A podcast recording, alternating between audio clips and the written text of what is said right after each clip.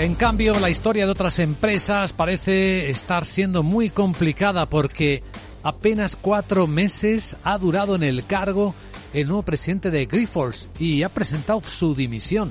Y sabemos por qué. Laura Blanco, buenos días. Buenos días. El estadounidense Steven Meyer se marcha por motivos de salud y personales. Eso dice el comunicado. Lo interesante de la marcha atrás del presidente de Grifols, Luis Vicente, no solo el tiempo que llevaba en el cargo, esos cuatro meses, sino que era el sucesor en la presidencia del mismísimo Víctor Grifols y que se va después de haber puesto sobre la mesa un plan de ahorro que incluye 2.300 despidos, un plan que había recibido el aplauso del mercado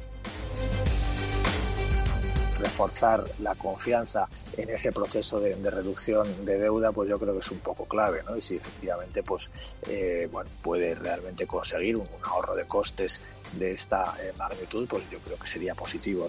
La deuda es uno de los fantasmas de Grifols. Luis Vicente supera los 9.300 millones de euros a cierre del tercer trimestre porque todavía no tenemos las cuentas del cuarto trimestre. Ahora es bueno, eh, tener en cuenta que la empresa va a tener que lidiar con este ratio de endeudamiento, con los ajustes de costes y los despidos, aunque haya un cambio en la presidencia. Si Meyer el presidente que se va era un experto en el ámbito de la inversión, por ejemplo, había pasado por el fondo Cerberus. Thomas Gladman, el nuevo presidente ejecutivo, acumula muchos años en Grifols.